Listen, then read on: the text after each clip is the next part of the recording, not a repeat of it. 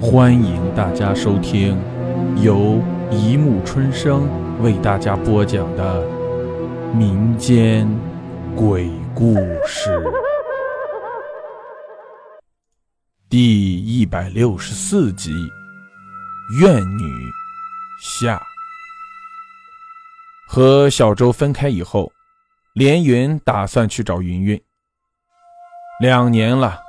他家的住址依然牢牢地记在他的脑海里。连云的车开得很快，他有些急切地想要见到他，心里忐忑地想他会不会出什么事了。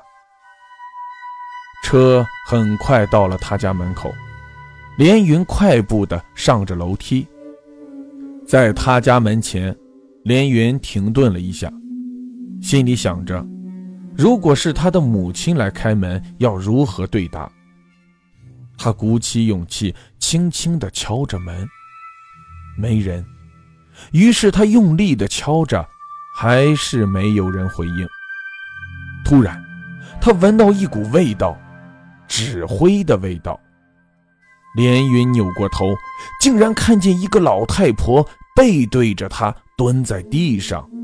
脚边放着一个泥盆子，盆里燃着火，老婆婆正拿着冥钱一张一张的烧着。大娘，我问一下，这家人去哪儿了？连云走到老婆婆身边，询问着说。老婆婆摇摇头，用一种很怪的声音说：“死了。”都死了。连云一愣，不明白的问：“谁谁死了？”老婆婆依旧用那种声音说：“云云死了。”云云死了。这个消息对连云来说太突然了，他一下子被惊呆了。等他再想细问时，老婆婆不见了。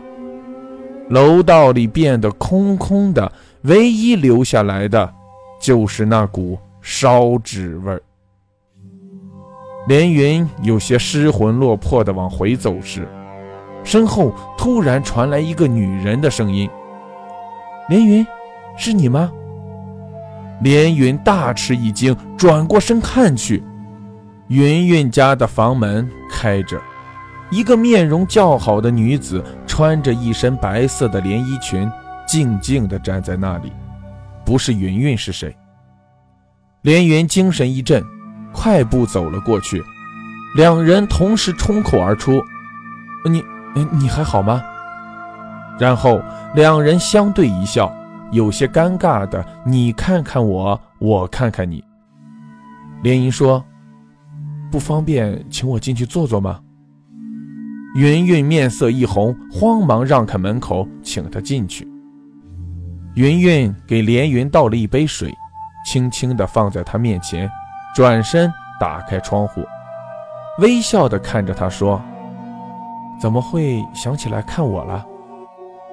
我今天去了你们公司，你们董事长说你没上班，我惦记，所以过来看看。”连云端起水杯，没喝。眼睛一直徘徊在云云身上。呃，刘洋死了，你可知道？连云突然问。职业病让他什么时候都忘不了他的案子。云云的身体明显一僵。他该死。云云说这句话时，脸上充满着恨意，就仿佛刘洋如果活着站在他的面前，他会毫不犹豫地杀了他。连云突然有些疑惑，他眼前的这个女人还是云云吗？还是他一直深爱着的单纯女孩吗？该死！为为什么这么说？面对连云的询问，云云没有说话，而是转身离去。这时，连云的手机响了，是小周打来的，说局长找他有急事。连云不敢耽搁，告别了云云，返回了警局。他见到云云之后，似乎感觉云云有话和他说，也许是有什么秘密要告诉他。他有些心烦的想，要不是这个紧急电话，他真想好好问问再走，也许从云云嘴里能得到他想要的线索。到了警局，连云快步的走了进去。局长拿着一本录像带，示意他看看。这盘录像带是审问门卫小王时录的监控。他坐下来，认真的盯着画面。就在小王指着房顶大叫“他来了，他来了”的时候，画面闪烁了几下，一个头发凌乱的女人站在了小王的身后。唰的一声，屏幕变成了雪花。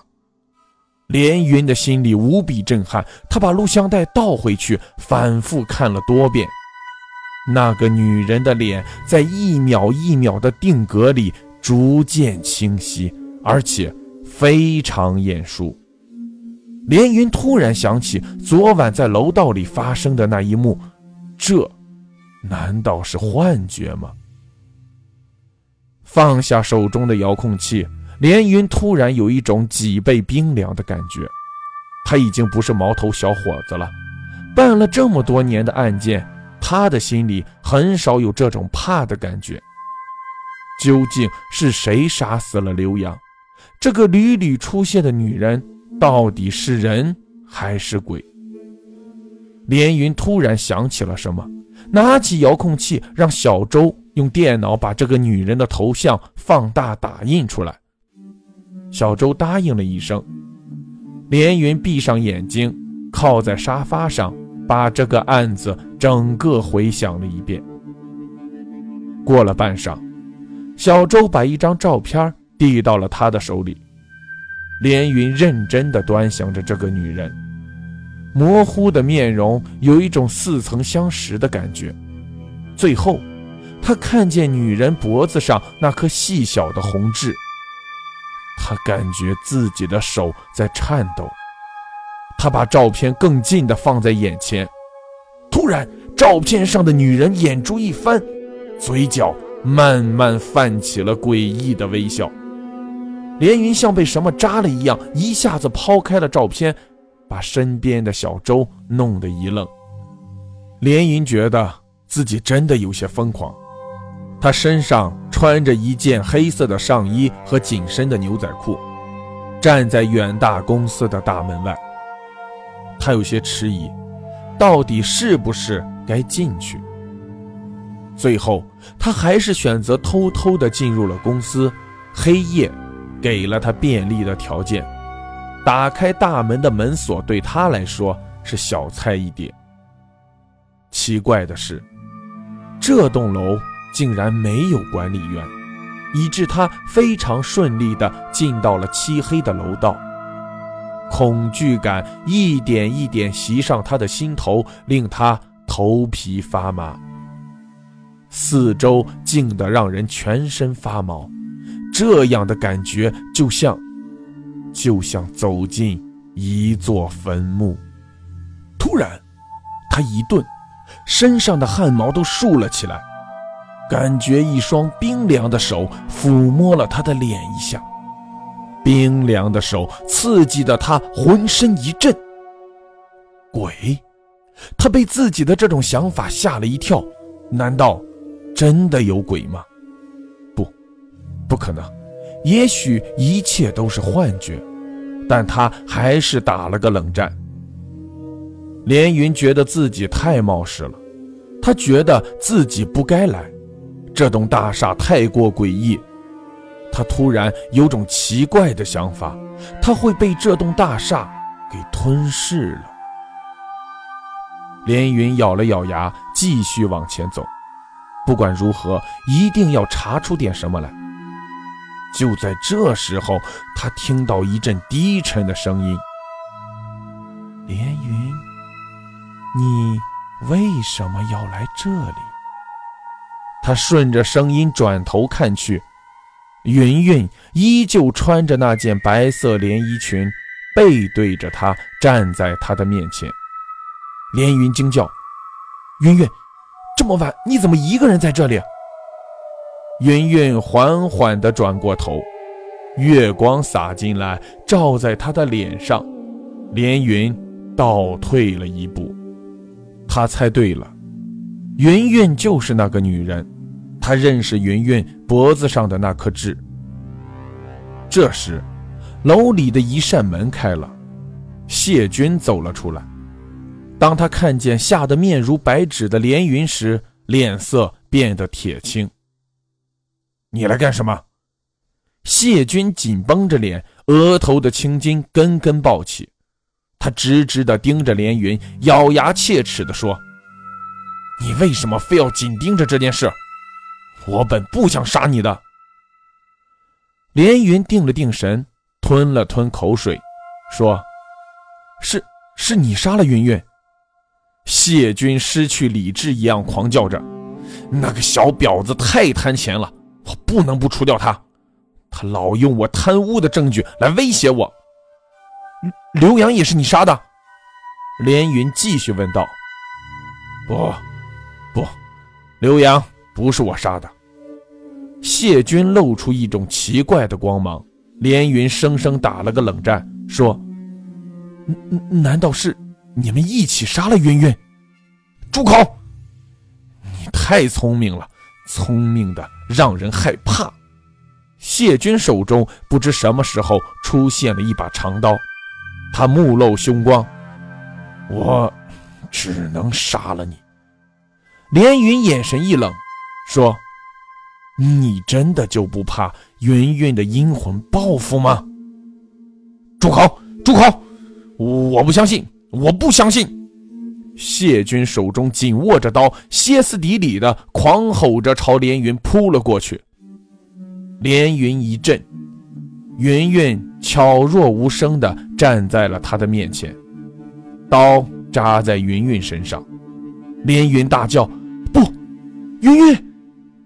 谢军看见云云的那一刻，脸色变得异常苍白，不住的后退。突然，他大笑起来，笑得全身的肌肉都在颤抖，完全疯了的样子。最后，他停止了笑，反手把刀。扎在了自己的心脏上。云云。就在这一刻，连云看见云云身影渐渐变淡，他焦急地喊着：“云云！”转过身来，脸上写满了悲哀。连云跑过去，想用手抚摸他的脸，云云深情地看了他一眼。顷刻间，化成了无数个细小的碎片，逐渐的消失了。好了，故事播讲完了，欢迎大家评论、转发、关注，谢谢收听。